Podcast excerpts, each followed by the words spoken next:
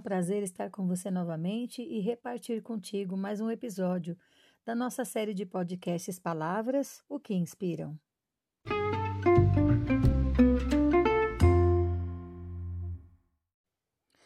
Nosso episódio hoje é o episódio 129 e a palavra do dia é pressa. Esta palavra veio do latim pressus, que significa apertado, é o particípio passado de premere, que vem de apertar, pressionar, incomodar ou derrotar, e muitos outros significados ainda. Pressa é um substantivo feminino utilizado para fazer referência à precipitação ou afobação. Também diz respeito a algum tipo de urgência ou necessidade de que algo aconteça com agilidade, com rapidez. É interessante que, de fato, embora talvez não se associe tanto à palavra pressa com algumas de suas definições, elas têm uma grande conexão entre si. Num exemplo bem simples, poderíamos ver uma criança agitada e com pressa porque está apertada para ir ao banheiro. E é assim mesmo que ficamos nessa situação, com pressa. Por nos sentirmos pressionados, apertados, com alguma cobrança, situação a ser resolvida, uma decisão, automaticamente modificamos nosso estado de calmo para agitado. É um botão imaginário que gira dentro de nós, sem controle nosso consciente, e nos torna de calmos para intranquilos numa fração de minutos. Bem, numa fração de minutos, se acontecer algo inesperado, porque às vezes as coisas ficam apertadas.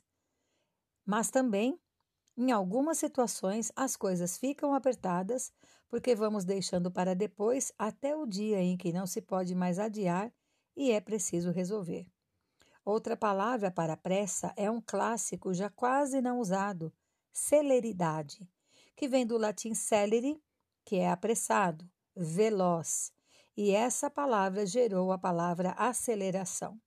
Tenho certeza que você vai concordar comigo que pressa não é uma coisa boa. Muitas vezes, a pressa nos faz tropeçar, faz com que cometamos muitos erros.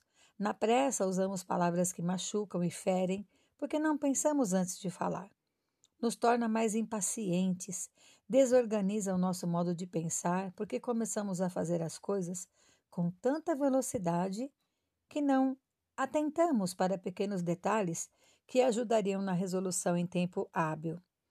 Li uma frase no site Pensador bem significativa nesse tema. A frase dizia: Não tenha pressa, mas tenha rumo. Demorar é diferente de se perder. Na bagunça que é a correria causada pela pressa, quantos não raciocinam direito e depois gastam um tempo maior ainda para consertar o que deu errado? Como ensina o adágio popular, a pressa é inimiga da perfeição. E como é? Provérbios 21, 5 alerta que os planos bem elaborados levam à fartura, mas o apressado sempre acaba na miséria. A pressa dá a impressão que vamos ganhar tempo, mas na verdade o que ela faz é nos ajudar a perder tempo. Claro que isso está relacionado a situações que requerem medidas nossas, atitudes para serem solucionadas, projetos, mas também tem uma porção de pressa ligada a encontrar algo ou alguém que se deseja muito, é uma pressa diferente. Por exemplo, num momento de angústia, o salmista escreveu: Praza-te, Senhor, em livrar-me. Dá-te pressa, ó Senhor, em socorrer-me. Isso está no Salmo 40, versículo 13. Por vezes, estamos numa situação tão caótica que clamamos para que alguém urgentemente nos ajude. Aí, a nossa agitação não é por termos que fazer algo, mas sim para que alguém faça algo por nós com pressa rapidamente.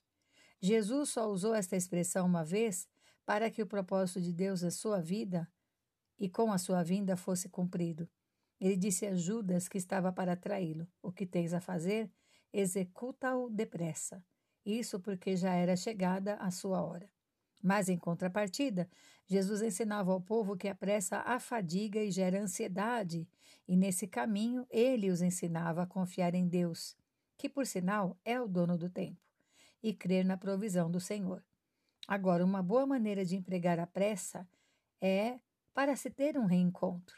Imagine que delícia a expectativa de rever alguém que está longe há tanto tempo, alguém que esteve internado e recebeu alta, alguém que voltou vivo de uma guerra. ou alguém que esteve morto e voltou à vida. Não foi à toa que, mesmo sem acreditar 100% no que as mulheres haviam dito sobre a ressurreição de Jesus, Pedro e João saíram apressadamente a fim de confirmar aquela boa notícia.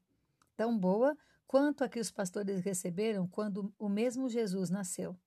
Lucas 2,16 diz que eles foram, pois, a toda pressa e acharam Maria e José e o menino deitado na manjedoura. E vendo-o, divulgaram a palavra que o menino que sobre o menino lhes fora dita.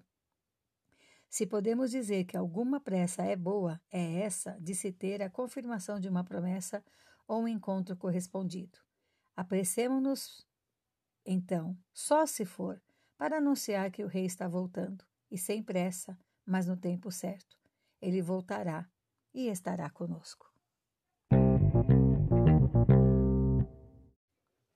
Uma ótima semana para você e sem correria. Deus te abençoe. Um abraço, Paula Bianchi Homer.